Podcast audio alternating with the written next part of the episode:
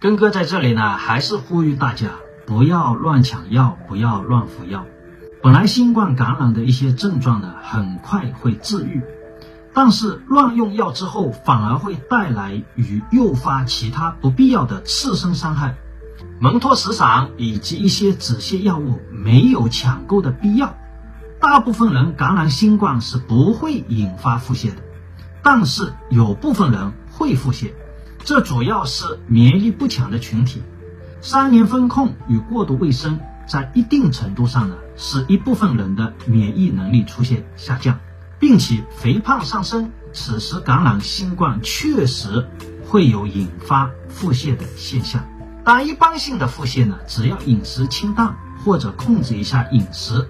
一两天就马上能治愈与恢复。新冠目前呢来看会与我们人类长期共存，并且新冠已经演变成为上呼吸道疾病。面对这一种病毒，我们优先要做的不是抢购、囤积与服用药物，而是建立科学的认知，并提升我们的免疫系统能力。